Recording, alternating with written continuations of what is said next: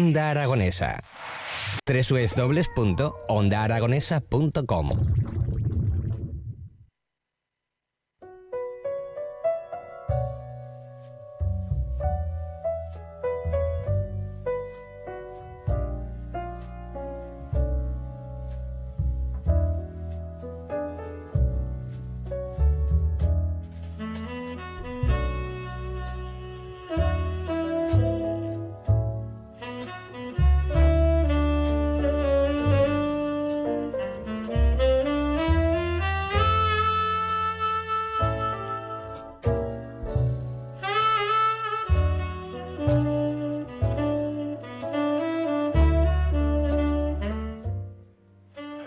Bienvenidos una noche más al Club Vintage, el club de los juegos selectos, el club de los juegos de 5 estrellas, el club de los astros y donde solo esos astros son dignos de ser nombrados e invitados a esta selecta hora de la radiosfera española de videojuegos desde la 96.7 FM Onda Aragonesa para el mundo con servidor de ustedes, Tony Piedrabuena, en un programa que encara el que es el final de la temporada. El final de la temporada eh, todavía no acaba con este, naturalmente nos quedará uno más en junio y nos vamos a ir casi con un programa especial de juegos y conceptos de franquicias famosas, y algunas no tanto, que se crearon pero que no llegaron a salir al mercado. Algunas muy interesantes, algunas que ni siquiera conocía antes de ponerme con este programa de hoy, lo cual me encanta, ¿no? Aprender un poquito de historia del videojuego cuando me pongo con el Club Vintage a hacer los programas que os presento después.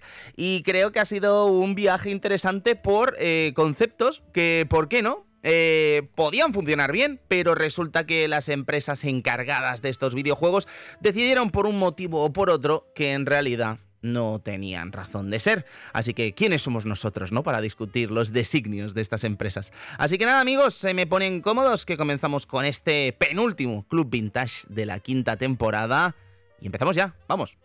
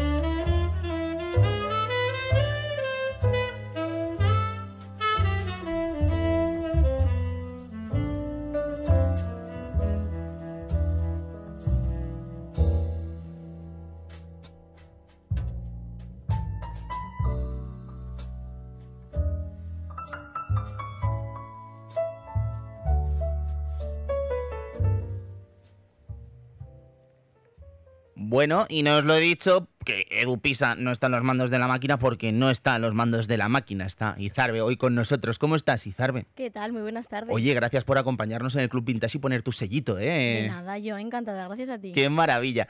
Muy bien, pues el caso, amigos, es que como decíamos, estamos en el penúltimo programa de la quinta temporada. Ha sido un viaje desde junio de 2021 en el que han pasado muchísimas cosas, no solo a nivel personal, que ya os digo, han sido un viaje de un año un tanto curioso, sino también el haber repasado, ¿no? Tantísimos videojuegos y haber repasado con tantos amigos que se han dejado caer por aquí por el Club Vintage y que han querido poner su sellito para ilustrarnos, ¿no? Y compartir de alguna forma lo que saben y lo que les gusta la historia del videojuego, que siempre es maravilloso tenerlos aquí. Muchísimas gracias a todos. No quiero citarlos porque es que me voy a dejar a alguien y va a ser un problema, pero también quiero agradecer a todos los amigos que han estado ahí detrás del Patreon desde que comenzó esta andadura del nuevo Club Vintage. Naturalmente, no os preocupéis, vamos a poner en pausa los pagos del Patreon hasta que vuelva la siguiente temporada. Me gustaría que fuese a principios de octubre. Pero lo dicho, eh, agradecer sobre todo a todos los amigos que han aupado ¿no? este programa durante estos últimos meses y naturalmente a todos los oyentes que estáis ahí detrás desde Evox, Spotify y la propia FM, que es eh, algo que me hace particular ilusión. Deciros que no sé qué ha pasado en Spotify, pero resulta que el último programa que se ha subido eh, no ha aparecido en Spotify, pero sí en Evox. Estamos intentando arreglarlo.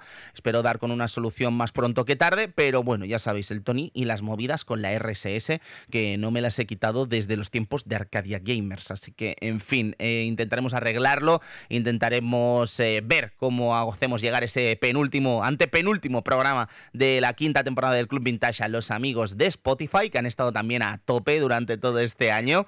Y lo dicho, vamos a iniciar este programa de obras que pudieron ser y no fueron. Algunas en progreso, en un desarrollo más avanzado que otros, pero todas bastante interesantes y bastante repartidas en el tiempo. Así que empecemos con ellas.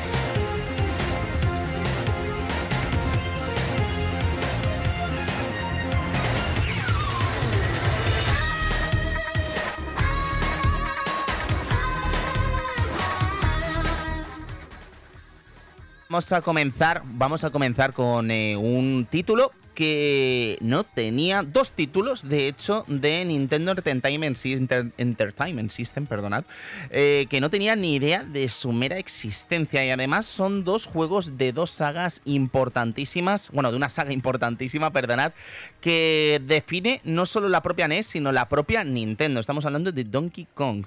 Eh, parece ser que en 1983, después del lanzamiento de Donkey Kong Jr. Math, se planteó la posibilidad de lanzar una continuación educativa de este videojuego que seguramente muchos conoceréis, que es un Donkey Kong Jr., en el que, bueno, hay que hacer distintas operaciones matemáticas con el mando de la NES, eh, en una jugabilidad que, bueno, el típico juego que yo creo que te regalaban de pequeño y te daban ganas de, en fin, de, de, denunciar a los Reyes Magos, ¿no? O al Papá Noel.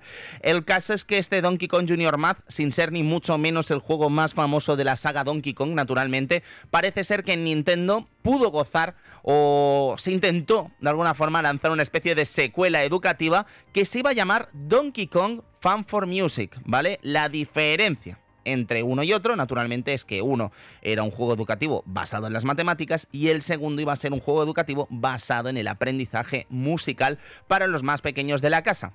¿Qué es lo que pasa? De este juego solo hay una imagen, hay dos imágenes concretamente, una de la, de la pantalla inicial, de, la pantalla de inicio, y otra imagen en la que vemos a, la jugabilidad, ¿no? En dos modos distintos. Eh, uno era Music Quiz y el otro era Donkey Band.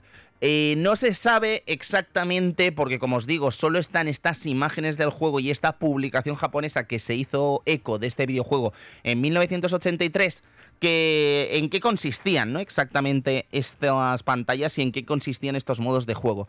Pero sí que se puede imaginar que el objetivo de Music Quiz pasaba por ser una especie de juego musical de la época, mal imaginada además como tenía que ser un juego musical de la época, cuando prácticamente el género ni se había inventado todavía, como aquel que dice, entre comillas, y luego teníamos Donkey Band, que es una imagen en la que vemos a Mario, Paulini y Donkey, eh, lo que parece una especie de compositor musical. No hay pistas al respecto de este juego, pero parece claro, o no sé si decir incluso claro, esto es una especulación, así que no voy a decir claro, que incluso de este Fan Music podría haber sido una especie de embrión de Super Mario Paint, que años después tendríamos en Super Nintendo, con estas funciones de dibujo y coloreado, pero además con estas funciones también de, creador musical, ¿no? De compositor musical para la Super Nintendo. De hecho, yo creo que todo el mundo conocerá Super Mario Paint, pero no dudéis en echar un vistazo en YouTube para conocer las distintas eh, creaciones que hace la comunidad de este videojuego con algunas de las músicas más famosas y algunas de las canciones más famosas, no solo del mundo del videojuego, sino de la música en general.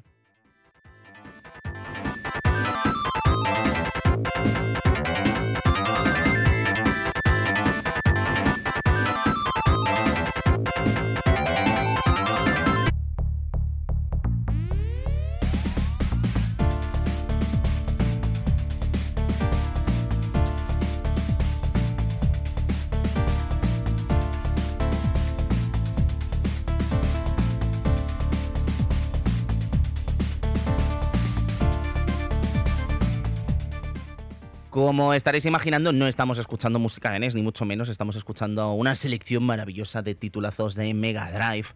Eh, Mega Drive que se lanzó a finales de los 80 como el siguiente juego que tenemos en la lista de hoy también de Donkey Kong.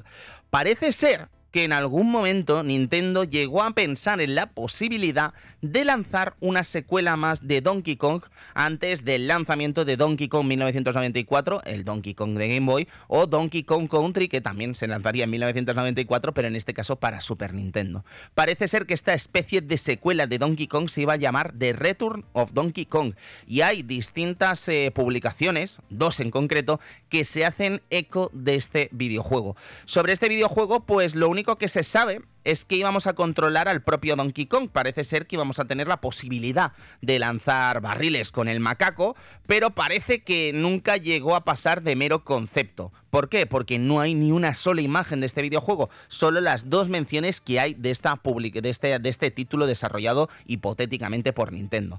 La primera aparición de este videojuego eh, data de la Nintendo Fan Club News, una revista americana que, en fin, hablaba de Nintendo y hablaba de novedades y tal.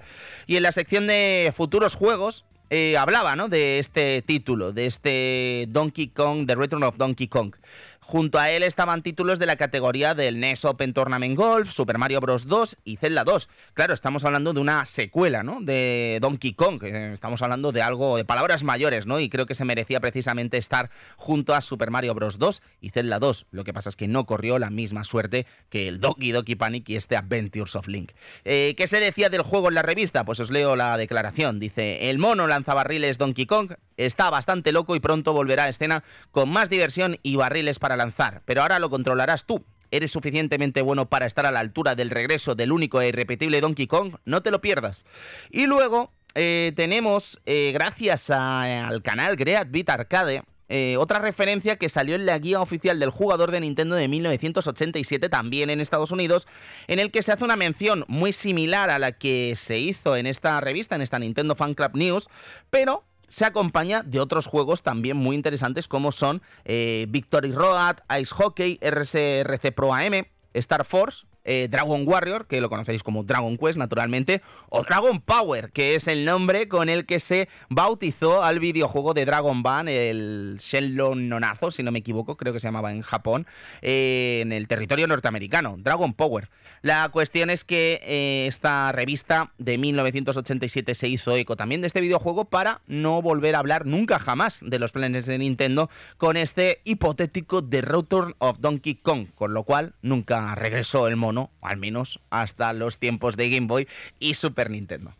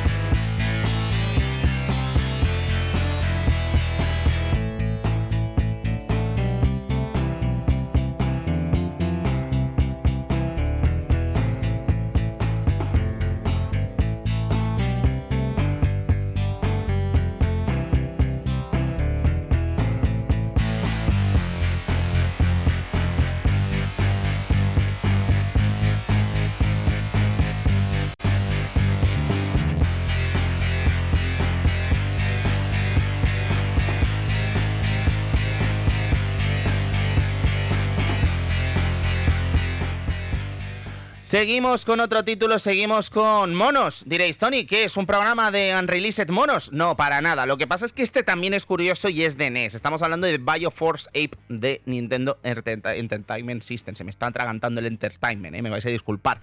La cosa es que la historia de este videojuego es un tanto grotesca, ¿vale? Viene desarrollado por la empresa japonesa Zeta, también afincada en Tokio, y es una empresa fundada en 1985 y que cerró en febrero de 2009. Entre sus juegos desarrollados en este estas oficinas tokiotas, está Cubillion de Wizard of Oz, de Super Nintendo, Nosferatu también de Super Nintendo, el infame Tetris 64, 800 mil millones de videojuegos de Mahjong, el Project Silphid de Xbox 360 o Legend of Golfer de GameCube. El caso, Bioforce Ape de NES. Parece ser que este videojuego eh, estaba bastante avanzado cuando se acabó cancelando en el año 1992. Parece ser además que todo el mito alrededor de este videojuego nace gracias a la revista también norteamericana Nintendo Power, en la que se enseñaron imágenes de este juego y se destacaron algunas de las virtudes de este título. Pero primero necesito leeros la sinopsis del juego, ¿vale? Sacada de Nintendo Power. Dice, toma el control de Bioforce Ape, un super chimpancé genéticamente alterado que intenta resolver un laberinto de alta tecnología con el objetivo de rescatar a su familia adoptiva humana. Yo a mí me plantan esto aquí y la verdad es que lo único que quiero es jugarlo, ¿no? O sea, necesito jugar este videojuego.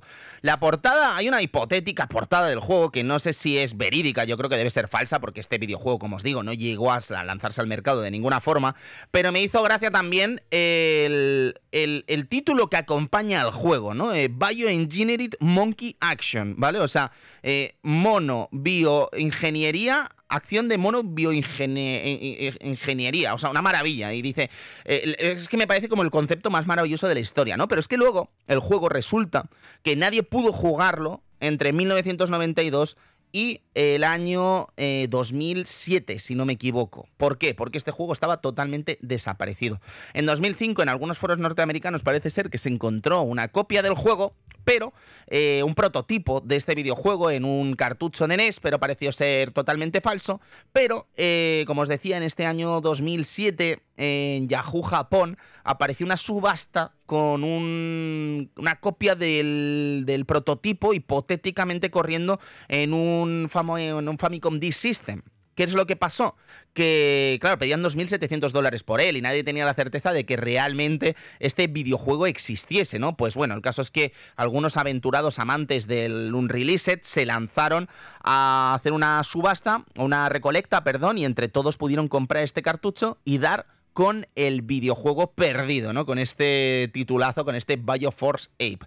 Lo que no os he contado de este juego de aventuras, em, acción y plataformas es que el mono, además, ataca con movimientos de lucha libre. Y son una maravilla. O sea, es que tenéis que ver el juego porque además es que se ve claramente que exprime ¿no? los últimos años de Nintendo Entertainment System con unos gráficos estupendos, con unas animaciones bestiales, con una velocidad durante todo el juego impresionante. Y la verdad es que no se entiende por qué se canceló este juego, porque es que la verdad es que tiene mucha, una, pinta estupenda, ¿no? Comparados con nuestros títulos que en realidad eh, dan bastante pena y que sí que llegaron a lanzarse en el territorio de los 8 bits de Nintendo. Pero bueno, amigos, cosas que pasan y Bio for Safe no llegamos a verlo, aunque ese mito sirvió para alimentar una historia maravillosa como esta recolecta de fans del Unreleased.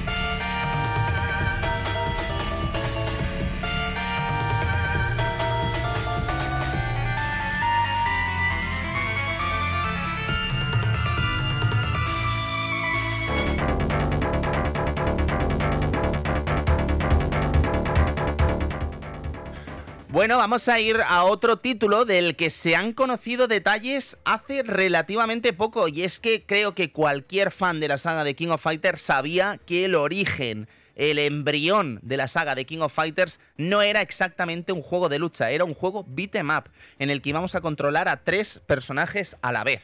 Y es que parece ser que el último, una de las últimas publicaciones que ha protagonizado ni más ni menos la saga King of Fighters ha servido para dar información muy valiosa sobre lo que sería este videojuego. Estamos hablando naturalmente del último trabajo de King of Fighters Ultimate History, eh, un libro maravilloso editado, como no, por la gente de Bitmap Books, eh, recientemente estrenado en Reino Unido y que eh, ya está a la venta y además enseña la historia de King of Fighters como nunca se ha contado, ¿eh? quiero decir, es que hay unas maravillosas entrevistas, declaraciones nunca hechas por parte de los principales creadores de, de, la saga de King of Fighters y hay un montón de historias que no se sabían hasta la fecha de hoy. De hecho, tenemos una declaración súper interesante que estoy viendo ahora mismo aquí el libro de Takashi Nishiyama, que ya sabéis que es un legendario desarrollador de SNK, desarrollador de Capcom también en su día, creador de la saga Street Fighter con ese Street Fighter 1, en el que confirma que para él Fatal Fury es su Street Fighter 2 de verdad. Claro, y cuando te lo dice el creador del Street Fighter 1, pues imagínate, ¿no? Qué maravilla, qué declaración. La cuestión, amigos, es que, como os decía, gracias a este libro se han descubierto nuevos detalles y se han confirmado cosas que no todo el mundo sabía. Por ejemplo, que el juego, este de King of Fighters 94, que en teoría iba a ser un beat'em up, eh, se iba a llamar Survivor. Luego se le fue a renombrar como Dirty Knuckle y nace de las ganas que tenían los involucrados en este desarrollo de hacer un videojuego beat'em up en lugar de un juego de lucha. ¿Qué es lo que pasa? Que bueno, que parece ser que el concepto de los tres luchadores a la vez no acaba de ser todo lo sencillo que podría parecer a pesar de que tenían muy buenas ideas, pero nunca se, nunca se llegó a desarrollar nada con este videojuego. De hecho, fue en el momento en el que se decidió eh, coger ese concepto de los tres luchadores y convertirlo en un juego de lucha, lo que lo llevó a convertirse en el de King of Fighters 94 que todo el mundo conoce. Pero me parece curioso que se haya descubierto precisamente esta información en 2022. Eh, va a hacer casi 30 años, ¿no? De que sucedió todo esto. Y me parece una maravilla que podamos descubrir estas declaraciones en 2022 y más sabiendo lo difícil que es contactar con los desarrolladores japoneses en los tiempos actuales. La buena noticia también es que, como decíamos, o mala, porque claro, qué, maravilla, ¿no? Habría sido de alguna forma encontrar eh, algún prototipo, ¿no? De este videojuego que nos hubiese ayudado de alguna forma a conocer cómo iban a desarrollar este videojuego tan, tan, tan curioso, ¿no? Eh, de, de, batallas de 3 contra 3. La cosa es que ya nos confirman que nunca llegó a desarrollarse nada y es una auténtica pena. De hecho, en el territorio de The King of Fighters y en el territorio de los descubrimientos recientes, gracias a Polygon, supimos hace relativamente poco que The King of Fighters 98 tuvo una versión eh, que solo se podía jugar en las oficinas de SNK que incluían a personajes de la categoría de Ryu y Ken de Street Fighter o el mismísimo Son Goku de Dragon Ball. Estas pruebas solo eran internas para SNK, ¿no? Pero qué maravilla sería dar con esa copia de MVS o AES en la que están luchando luchadores como Ryuken Son Goku contra Yashiro, Shermie y Chris, ¿no? Sería una auténtica maravilla. Y el mero hecho de que esta copia exista en algún lugar de Osaka ya me parece una verdadera noticia fabulosa.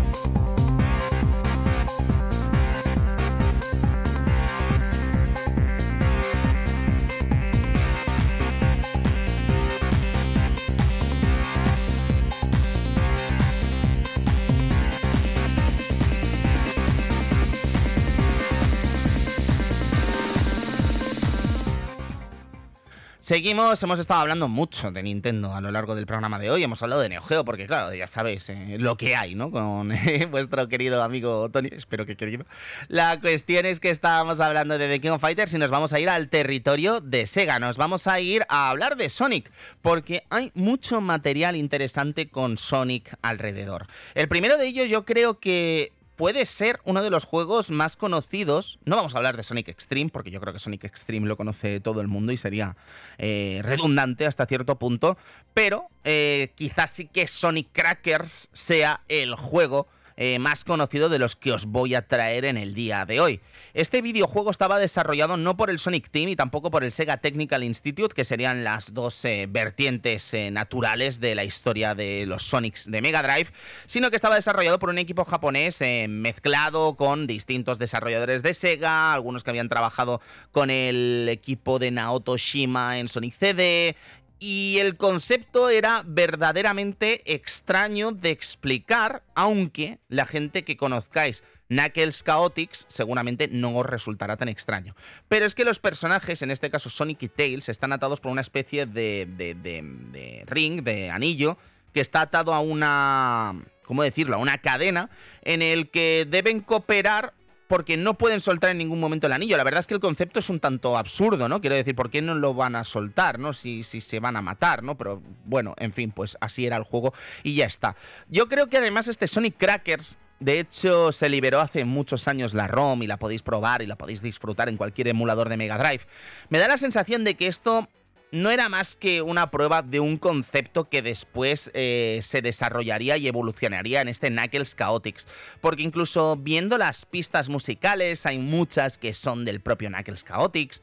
Eh, no creo que engañe a nadie si digo que el sprite de Sonic es el mismo de Mighty, el armadillo el concepto de los crackers, estas, eh, estas correas ¿no? que están atados los personajes, es evidentemente el mismo que vamos a disfrutar, entre comillas, en Knuckles Chaotix. Y la realidad es que encima el juego no es que se pueda jugar muy bien. Eh, tanto es así que incluso el propio juego, para empezar, el menú de inicio es una suerte de TXT, ¿no? Que pone Sonic Crackers y que cualquiera pensaría que era un juego falso, ¿no? Que nunca había estado esto en desarrollo por parte de la propia Sega. Eh, solo nos permite jugar una serie de niveles en los que incluso eh, tenemos el sistema de book en el que al darle el star podemos mover en total libertad a nuestros personajes porque hay saltos que son imposibles y no habría forma de hacerlos si no fuese por este menú de back. La cuestión es que no, a mí nunca me ha parecido divertido Sonic Knuckles Chaotix. Eh, a mí este Sonic Crackers me parece un juego además extraño eh, tecnológicamente hablando porque lo veo es un prototipo, pero lo veo inferior a lo que se había hecho en Sonic Knuckles, que había salido antes que este Sonic Crackers. Y la verdad es que resulta del todo sorprendente que en 1994 quisieran explotar todavía más a Sonic con un concepto tan raro y tan marciano como este de los Crackers. Eh, hay fuentes que hablan que esto de Crackers, yo nunca había sabido por qué se llamaba Crackers, ¿no? Pero parece ser que esto del Cracker eh, son estos juguetes que, que los cogen los chavales como, un mango, ¿no? Y entonces hacen como que música, ¿no? Con estos eh, cracks, ¿no? O sea, son dos bolitas que están atadas y cuando mueves el mango es como en plan que hacen musiquita. Clac, clac, clac, clac, clac. No sé si sabéis de qué os estoy hablando, espero que sí, pero parece ser que el concepto viene por ahí, ¿no? Que están atados y en fin, eh, crackers. Luego además eh, el hecho de que sean japoneses, pues las R's y las L's las llevan regular, entonces no sería clack, sino crack. ¿sabes? Entonces parece ser que va por ahí el nombre. Pero bueno, a lo mejor se le ha dado muchas vueltas esto también y estamos aquí diciendo una, una soberana tontería. Ese, o sea que yo recomendaría que cojamos esta información con pinzas porque naturalmente Sega ha hablado más bien poquito de este videojuego que no llegó a lanzarse nunca, este Sonic Crackers, que acabó convirtiéndose, como os digo, en Knuckles Chaotix.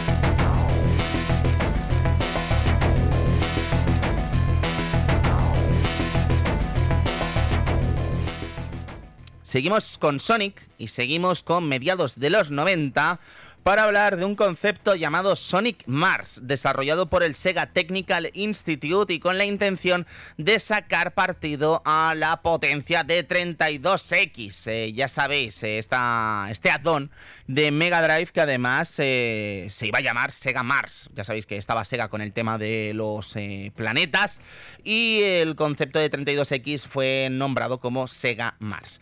Este Sonic, desarrollado, insisto, por el Sega Technical Institute, ya sabéis, este estudio de Sega en San Francisco, eh, parece que entre los distintos elementos que le hacían un videojuego muy particular estaba el hecho también de contar con la presencia de los personajes de la segunda serie de Sonic en Estados Unidos. Esta segunda serie de dibujos animados, quiero decir, eh, de estas de Saturday Morning, ¿no? que les conocen allí en el territorio norteamericano, en el que se narraban esas aventuras em, con Sonic acompañado de distintos personajes eh, antropomórficos, ¿no? Sally, el, el, animal francés ese, no recuerdo cómo se llamaba. La verdad es que nunca he sido gran fan de esta serie, a pesar de que, bueno, tenía más coherencia, ¿no? Que la primera Sonic Satam que se estrenó en el territorio norteamericano a principios de los 90. El, parece ser que se desentendió todo el mundo en Japón de este videojuego, se desentendió todo el mundo en el sentido que ni Yuji Naka, ni Naoto Shima, ni Fuka estaban detrás de este videojuego, ni querían saber nada de él, y parece ser que solo corrió a cargo del Sega Technical Institute, un juego que se acabó cancelando y que seguramente también serviría más o menos de embrionario para ese Sonic Extreme. Al menos ni que sea por las ganas, naturalmente, de desarrollar un Sonic de 32 bits en el territorio de Sega Saturn. Pero bueno, ya os digo, la verdad es que mm, no tenemos gran información al respecto de lo que pudo pasar con este juego, pero sí tenemos información con todo lo que pasó con el Sonic Extreme después, ¿no? Entre otras cosas, que Yuji Naka demostró ser un poco cretino con sus compañeros del Sega Technical Institute. Yo creo que al final Yuji Naka nunca se ha ocultado ¿no? en, esa, en ese campo de la cretinez y la verdad es que con sus compañeros de San Francisco nunca se portó excesivamente bien. De hecho, creo que todos conoceréis la historia que Sega quiso ceder el motor gráfico de Knights al Sega Technical Institute para desarrollar ese Sonic Extreme y cuando se enteró Naka dijo que dejaba la empresa si no si permitían al Sega Technical Institute usar el motor de su Sonic Extreme, o sea, una cosa de, de, su Knights, perdón. Una cosa verdaderamente alucinante, pero que como os digo, viniendo de Yuji Naka no me sorprende. Yuji Naka, por cierto, que ha sido también eh, tendencia en estos últimos días se ha sido noticia porque parece ser que ha denunciado a Square Enix porque eh, su último videojuego salió al mercado en un estado deplorable y en el que él no estaba en absoluto de acuerdo. En fin, eh, historias del bueno de Yuji que creo que está lejos de otra figura chunga del videojuego japonés como es Inafune, pero sí que es verdad que Yuji Naka creo que hace muchos años que lo último que le interesa es desarrollar videojuegos y la verdad es que me da un poco de pena.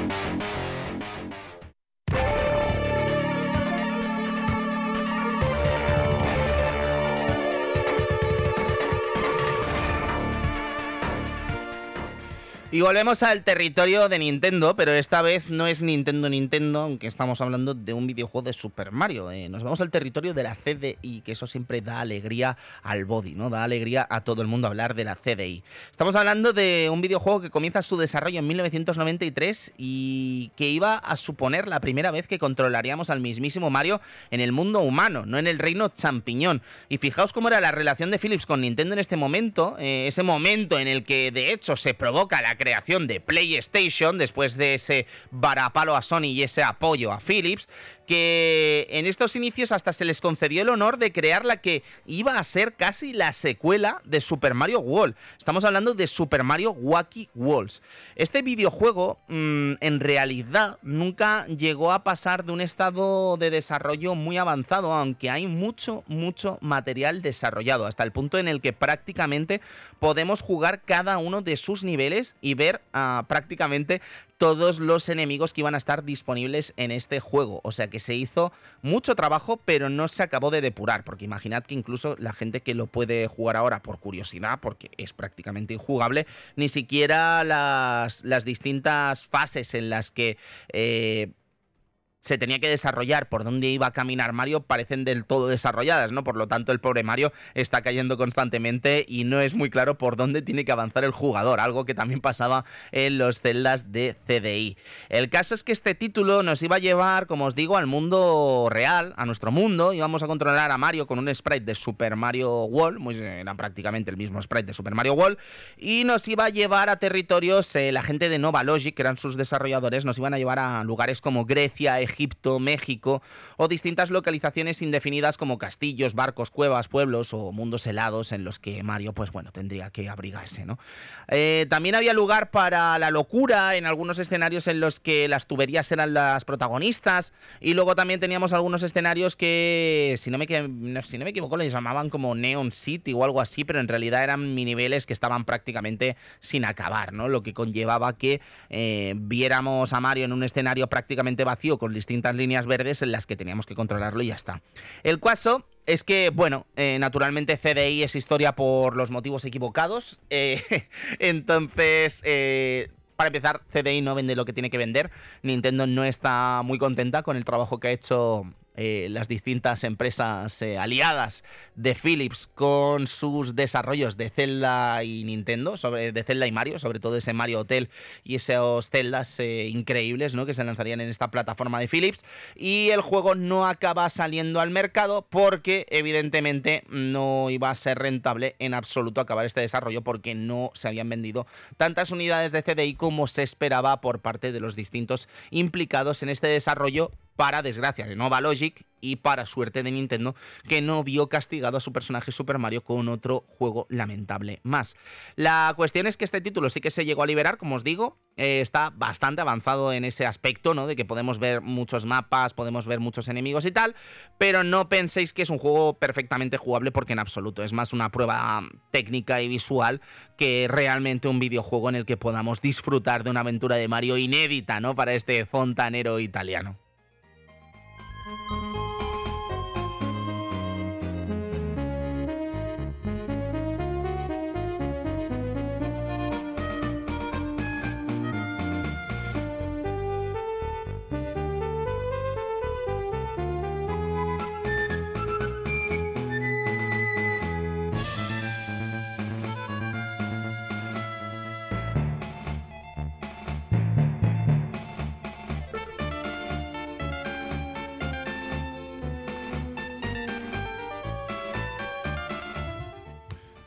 Hemos estado hablando de videojuegos famosos, ahora vamos a hablar de un actor famoso. Vamos a hablar ni más ni menos que de Steven Seagal, eh, estrella de las películas de acción en los años 80 y años 90, que parece ser que firmó un acuerdo con una empresa que quizá no suene, pero que sí que ha desarrollado bastantes cositas, sobre todo en el territorio de Sega, como es Tech Magic.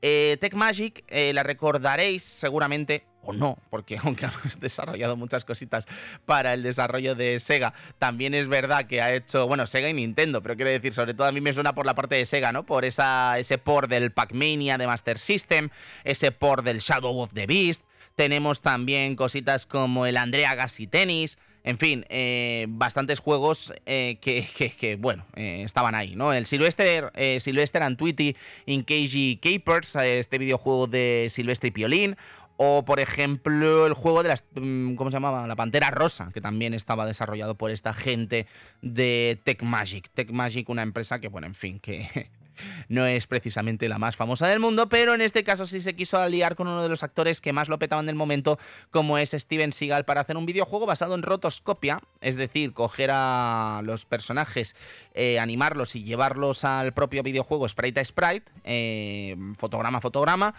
En este caso se iba a crear una especie de beat'em up con muy buenas expectativas que se enseñó en el CES de 1993 y que seguramente dejó con la boca abierta a todo el mundo por la tecnología que estaba usando, pero como pasa muchas veces la tecnología no lo es todo y precisamente el videojuego es de todo menos divertido. Es torpe, es verdaderamente aburrido, es eh, yo creo que incluso pretende a veces estar tan bien animado que hace que sea lento y la verdad es que tiene todos los elementos que convierten a un beatmap en un auténtico desastre. Eh, Tech Magic, cuando los entrevistaban para hablar de este videojuego, eh, siempre concretaba que la implicación de Steven Seagal en el juego era máxima. Pero fuentes cercanas al actor en los últimos años, o en los últimos 20 años, que joder, cómo pasa el tiempo, eh, confirman que lo único que hizo el bueno de Seagal fue hacer la sesión de captura de movimientos, firmar el cheque y desentenderse por completo de este videojuego.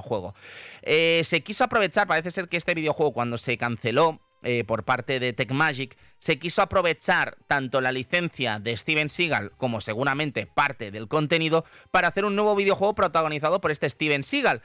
The Deadly Hour para Nintendo 64 y PlayStation que llegó a anunciarse en las distintas revistas del momento, pero del que nunca más se supo de este videojuego, así que el bueno de Steven Seagal no tuvo demasiada suerte yo creo que Steven Seagal a lo mejor piensa que este juego salió, pero quiero decir, Tech Magic no tuvo excesiva suerte con esta licencia con un actor de Hollywood famoso que no llegó a ninguna parte.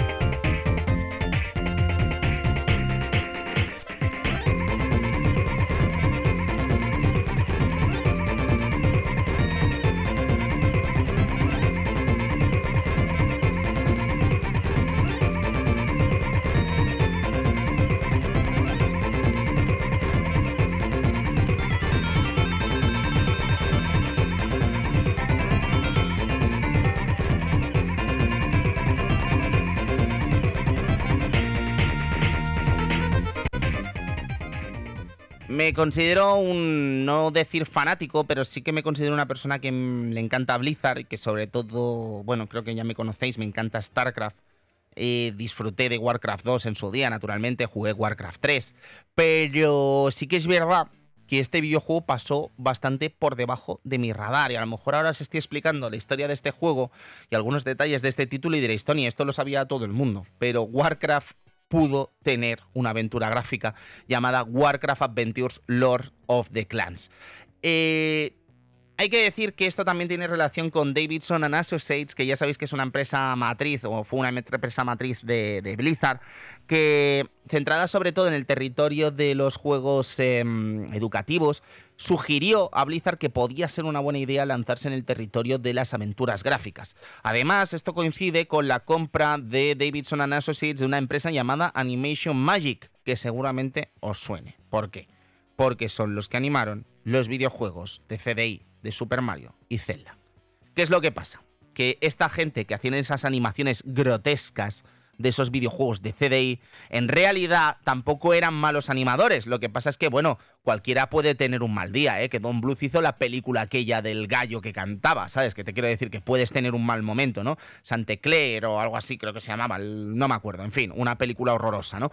Pero lo que te quiero decir es que eh, Warcraft Adventures Lord of the Clans sí que es verdad que se pretendía lanzar en algún momento de 1998 y acabó cancelado, sí que es verdad que se podía ver algo antiguo comparado con lo que estaban haciendo otros desarrolladores con aventuras gráficas en ese preciso instante. Pero la animación, hombre, no tiene nada que ver con lo que era Zelda o Super Mario. Este videojuego además tiene una particularidad curiosa y es que se estaba desarrollando en tres países a la vez en el año 1998, insisto, antes de que se cancelase. No es tan habitual en estos tiempos. Se estaba desarrollando en Estados Unidos, Rusia y Corea del Sur a la vez, porque Corea del Sur tenía una empresa, en Corea del Sur había una empresa llamada Toon Us In, que estaba ayudando a la creación de las animaciones que tenía que hacer Animation Magic. ¿Qué es lo que pasaba? Que en este videojuego había gente involucrada de Blizzard bastante importante creando lo que iba a ser el lore que seguramente después se aprovecharía ni más ni menos que en World of Warcraft. Pero es que en este videojuego, que de hecho con el tiempo eh, se llegó a descubrir que estaba realizado de principio a fin, que se podría haber lanzado, resulta que, que no, que al final no se acabó lanzando al mercado por parte de Blizzard. ¿Por qué? Bueno, podemos viajar a mayo de 1998 y podemos ver el 22 de mayo de 1998 lo que dijo Blizzard al respecto de esta cancelación.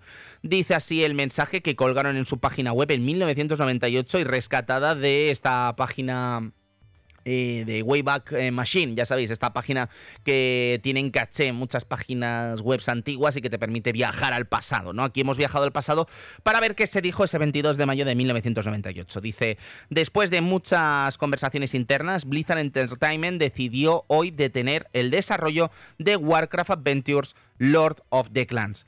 Tras una revisión intensa del juego, la compañía determina que dado el estado actual del juego y la tecnología de la industria que cambia rápidamente, no sería posible completar el desarrollo del juego dentro de un marco de tiempo razonable. Si bien esta ha sido una decisión extremadamente difícil, creemos firmemente que no podemos lanzar un título que no cumple con los estándares excepcionalmente altos suscribo, que tanto nosotros como nuestros clientes esperamos del sello Blizzard. Algo, por cierto, que ha cambiado viendo lo que ha pasado con Warcraft 3 Reforged, ¿no? Pero luego hablaremos de ello si queréis. La cuestión es que parece ser antes de tomar esta decisión, se consultó a, un veterano de los juegos mm, de, aventuras gráficas, de las aventuras gráficas, que parece ser que, bueno, intentó ayudar en el desarrollo de este videojuego para eh, ver qué se podía hacer, ¿no?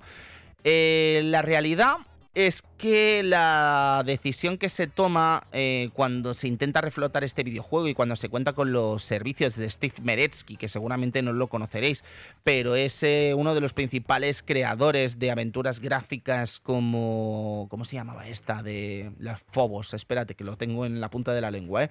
Era Leather Goddesses of Phobos, seguramente os sonará, seguramente a Sergio le sonaría mucho más, ¿no? A nuestro amigo Sergio Vintage, pero la cuestión es que Steve Meretsky sugirió que a lo mejor la buena idea pasaba por cambiar muchas de las animaciones que se habían quedado bastante antiguas y cambiar algunos de los elementos jugables que hacían este juego tan lineal, ¿no? Eh, Blizzard considera que el trabajo que hay que hacer para recrear o para hacerse cargo de las eh, sugerencias que estaba haciendo Steve Meretsky, eh, suponían prácticamente realizar el videojuego de cero, ¿no? Entonces no era para nada rentable. Pero imaginad la intención que tenía Blizzard de lanzar este videojuego, que incluso en la caja de, StarCraft 1 se incluía un descuento para acceder a este videojuego. Bueno, en la caja de la edición coleccionista de StarCraft 1, perdonad, se incluía un descuento de 10 dólares para acceder a este videojuego. Es decir, que realmente Blizzard poco antes tenía todavía intención de lanzar este videojuego, ¿no? De lanzar este Warcraft eh, The Lord of the Clan. La problemática del título, pues parece ser también que vino em, inspirada porque la gente de Blizzard vio que estaba haciendo Lucas en ese momento, ¿no? ¿Y qué estaba haciendo Lucas exactamente en ese momento? Pues naturalmente lo que estaba haciendo era ni más ni menos que The Monkey Island 3.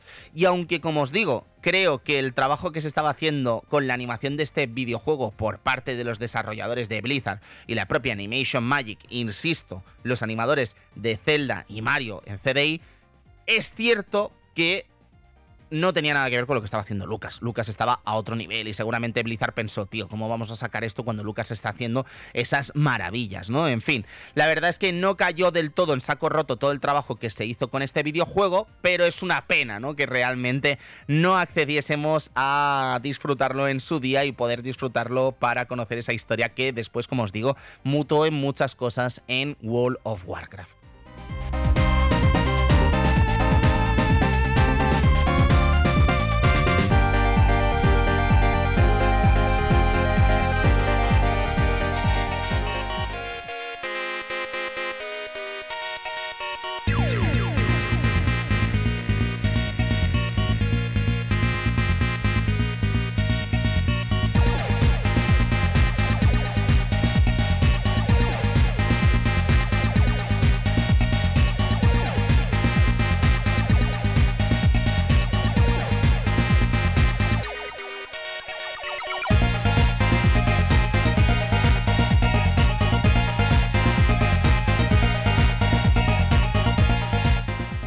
Me sabía mal bajar la música, ya sabéis, es que es un Streets of Rage 2 y a ver quién se atreve, ¿no? Pues el caso es que nos vamos a despedir con un videojuego también que ya sabéis que aquí en el Club Vintage nunca ha estado, ¿vale? Porque creo que en esta quinta temporada es la primera que nos hemos adentrado en el territorio de PlayStation 2 con ese maravilloso Pro Evolution Soccer 6 con la presencia de nuestro querido amigo el Momo.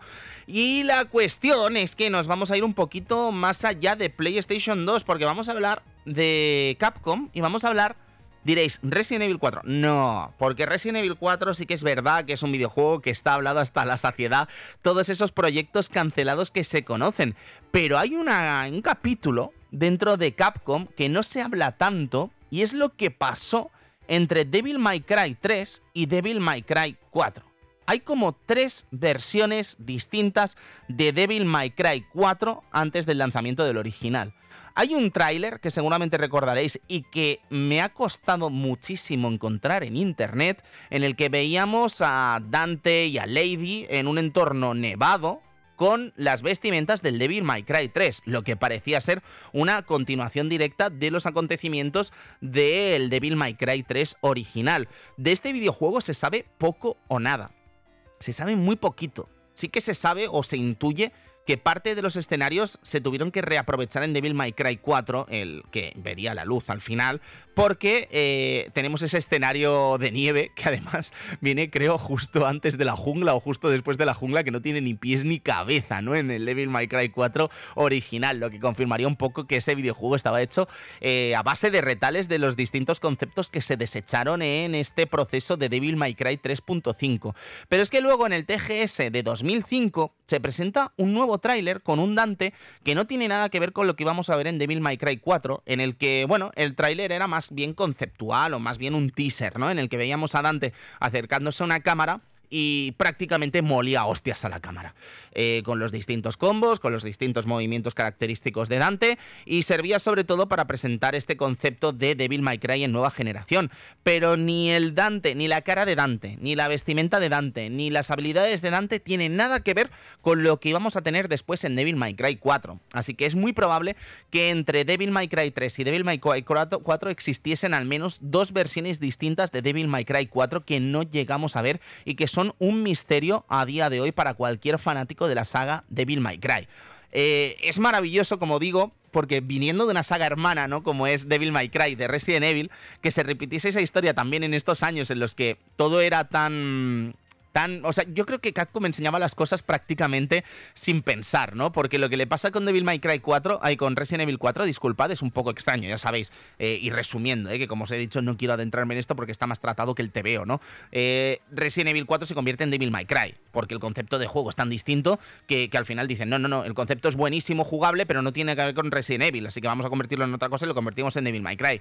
Luego se sabe que hay otro Resident Evil 4 que nunca se llegó a ver. Luego se sabe que está ese Resident Evil 4 en el que veíamos en GameCube a Leon en una especie de casa encantada con elementos fantasmagóricos y con el Leon encontrando una cura para un virus de no sé qué. Y luego, naturalmente, tenemos el Resident Evil 4 que todos conocemos y que es una maravilla, ¿no? Pero qué conceptos, ¿no? Ojalá haber visto, ¿no? Cómo era ese primer concepto del Resident Evil 4 Devil May Cry, ¿no? Con Leon pegando espadazos. Ojalá haber visto ese Resident Evil 4 de terror hecho realidad, ¿no? En fin, creo que era maravilloso.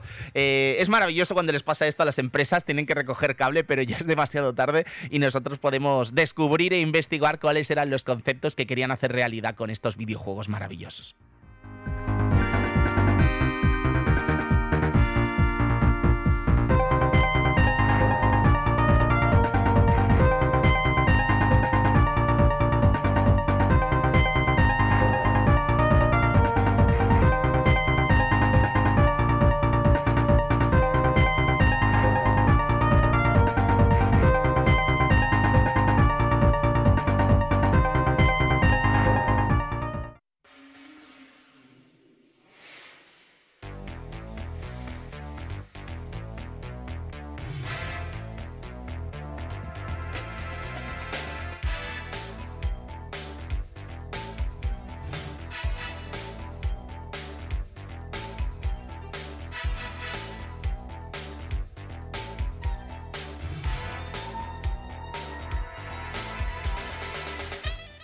Y bueno amigos, este ha sido el penúltimo programa del Club Vintage de esta quinta temporada. Eh, nos veremos en breves con en dos semanitas. Me voy a tener que tomar un descanso porque la semana que viene estoy de viaje. Y el próximo programa, para cerrar esta quinta temporada, lo vamos a cerrar como la comenzamos en la FM, porque ya sabéis que el programa de Pokémon se grabó en enero antes del accidente y el regreso del Club Vintage aquí en la FM se hizo con ese programa del E3 de 1995, así que vamos a seguir, vamos con L3 de 1996 y vamos a ver qué pasó en aquella feria y vamos a ver qué juegos se presentaron y vamos a intentar viajar hasta allí para conocer las claves de la industria del videojuego de mediados de los 90.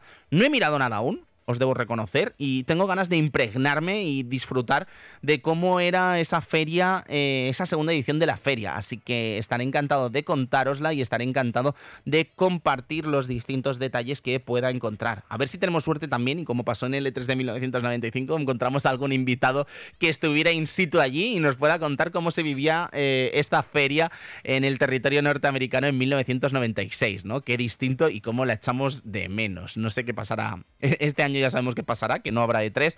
Esperamos que de cara al próximo año pues pueda volver alguna feria, no creo que el E3, pero que pueda volver alguna feria que se haga cargo ¿no? de, de, de ese vacío que dejan las ferias del videojuego en el verano. Y Zarbe, muchísimas gracias por acompañarnos hoy aquí en el Club Vintage desde la nave. Muchísimas gracias a ti, un placer. Y nada, y servidor se despide, Tony Buena. Nos vemos aquí prontito en el Club Vintage. Así que descansad y en dos semanitas estamos aquí para la despedida de esta quinta temporada que espero que haya sido de vuestro agrado. Adiós amigos, cuidaos.